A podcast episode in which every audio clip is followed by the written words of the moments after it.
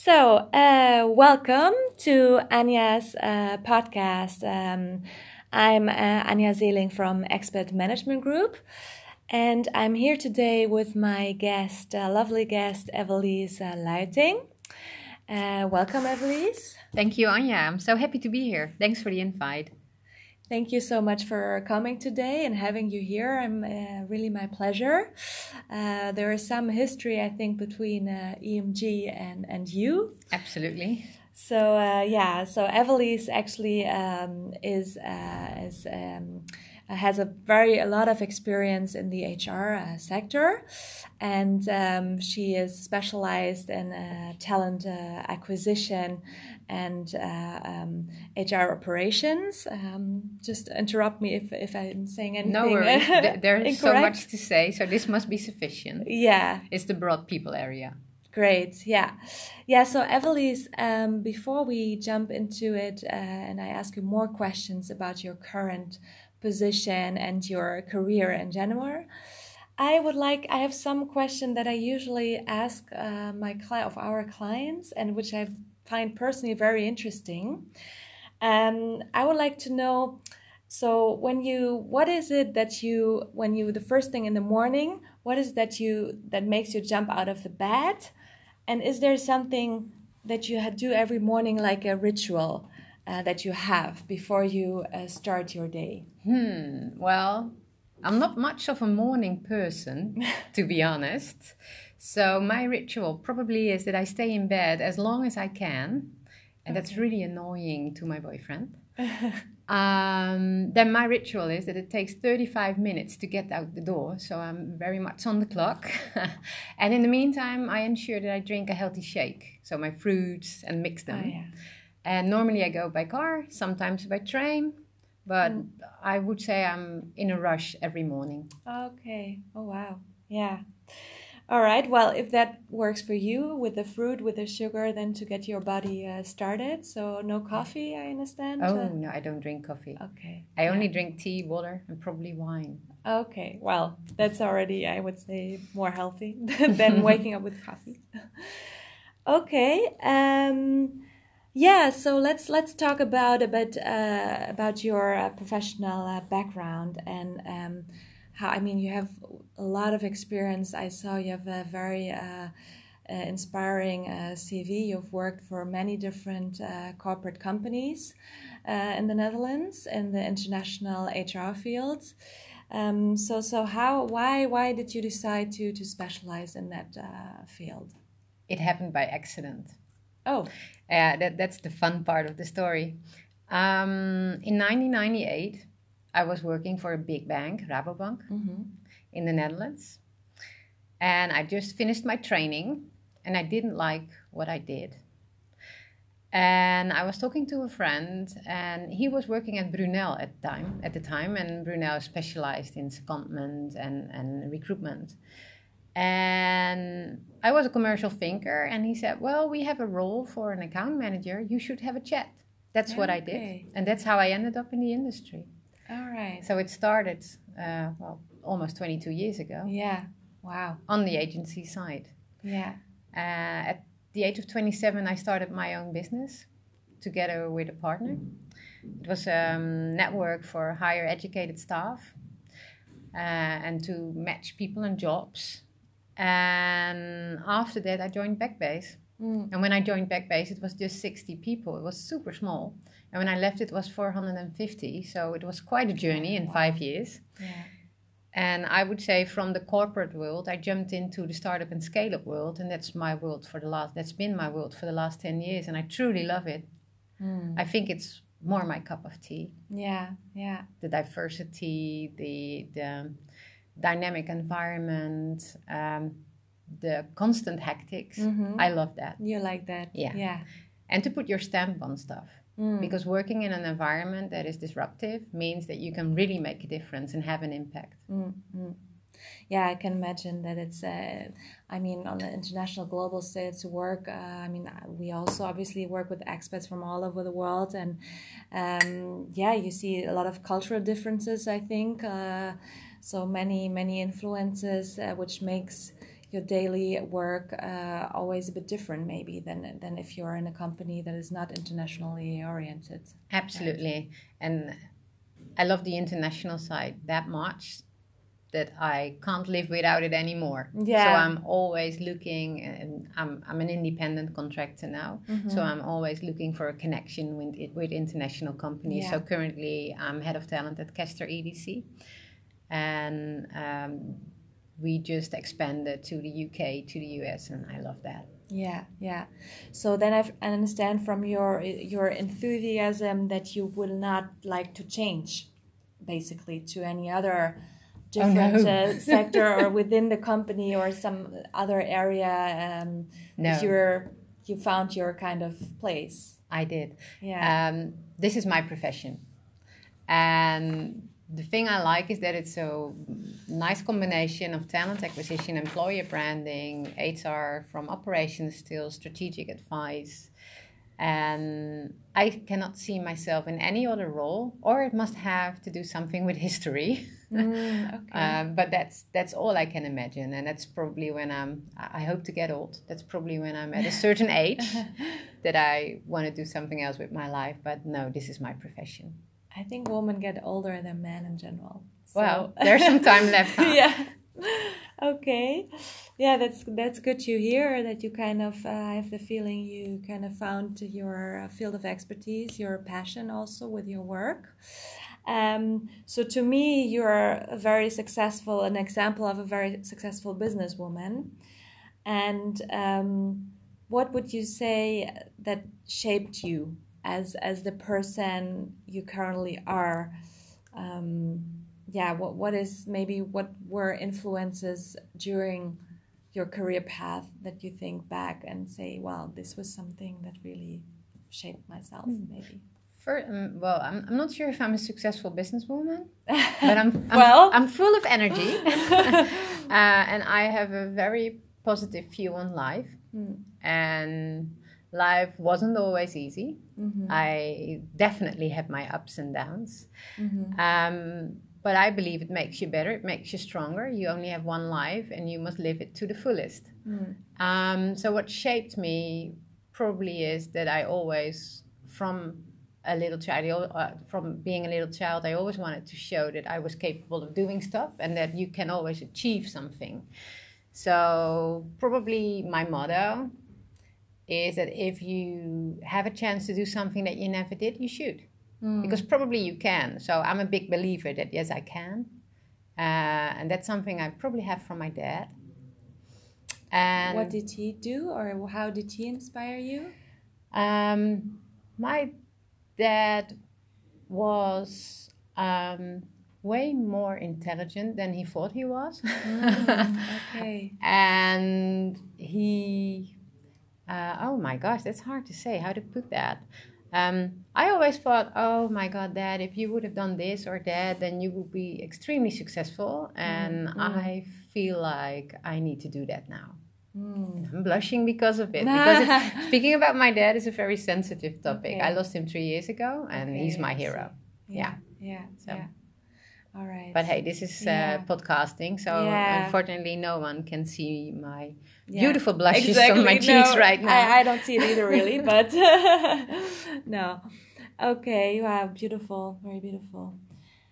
Um, well, yeah. So let's let's talk a bit about the connection uh, we have, or EMG has, uh, with you. I mean, I know that uh, you know my colleague Nihat Kurt well very well, and I think also through the uh, recruited uh, United United Recru- Recruiters Network. Yes, I think that's that's kind of how how all started a bit. Um, can you? yes, that's correct. Yeah. Um, I'm in the board of Recruiters United in the mm-hmm. Netherlands, and we do we take care of events every year, mm-hmm. um, everything between four and six big events. And at one of those events years ago, Nihat was a speaker, an mm. expert speaker, and we met, we chatted, we had a great connection, uh, we shared a certain view. And I was in desperate help for need with expats at Backbase mm-hmm. at the mm-hmm. time. Um, so that's how we ended up connecting and working with each other. And from then on, our paths have crossed and we stay connected. And sometimes I bring in a lead because I see a lot of new companies, but I only do that because I'm a big believer of the services that your company is offering. And it's of high quality. That's nice to hear. yeah, but it's the truth. Uh, it has to be genuine.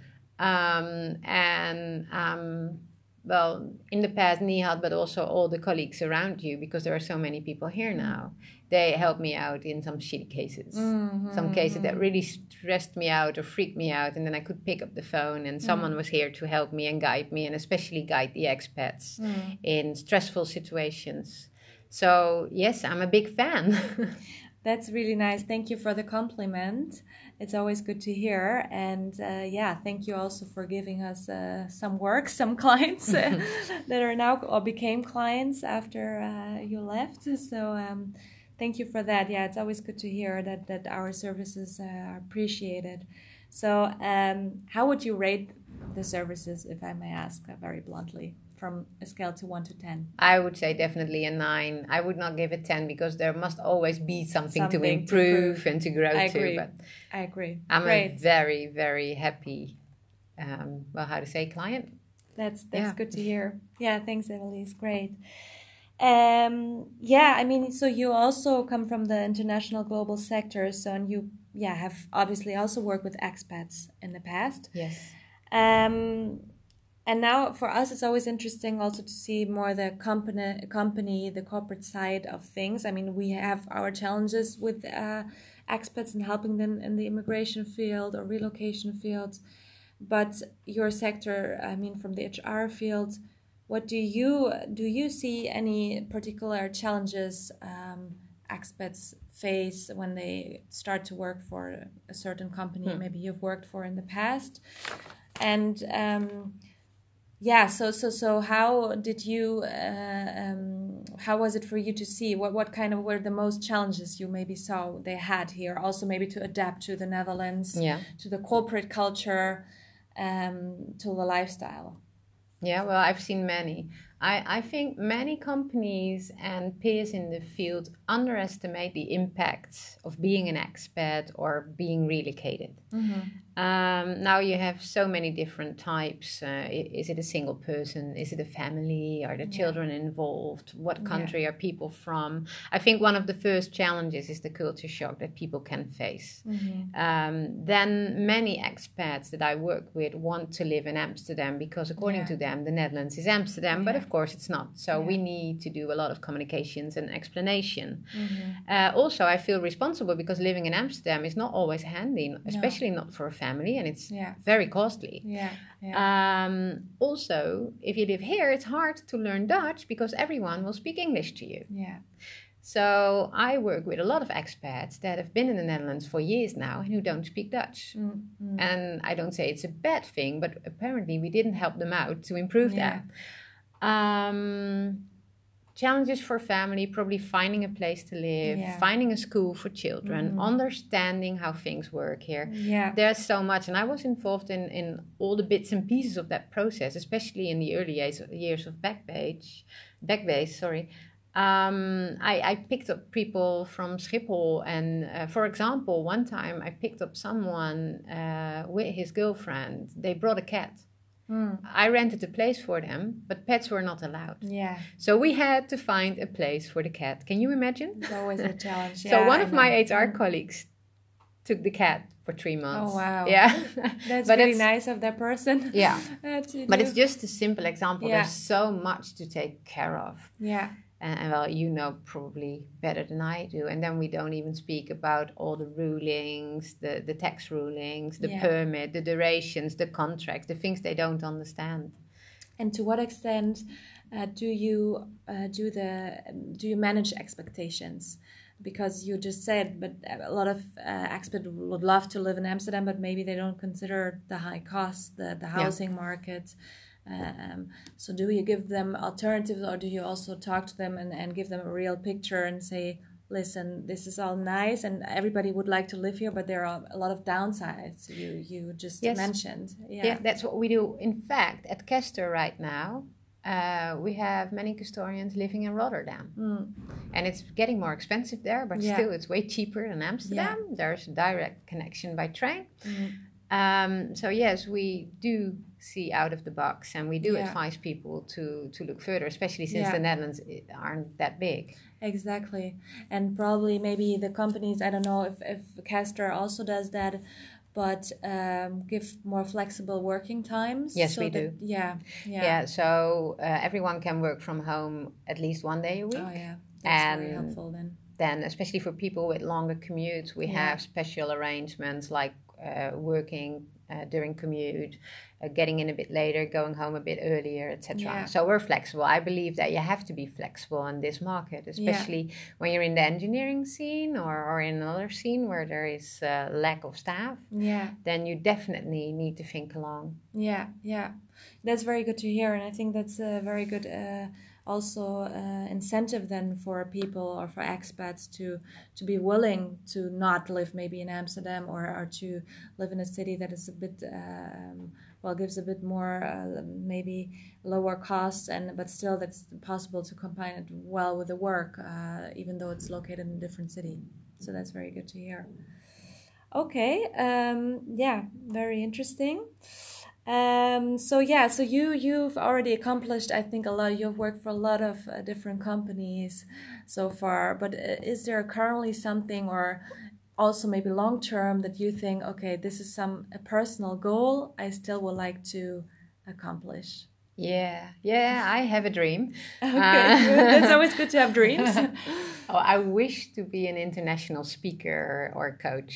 Um, I would like to inspire others to think differently, especially Mhm. on the people topic, since so many companies still drive extremely traditional HR. Mhm. And I think that recruitment is um, way ahead of HR when we Mm. look in approach and, and, and how we do things. Mm. Uh, so my, my next goal is a shared dream.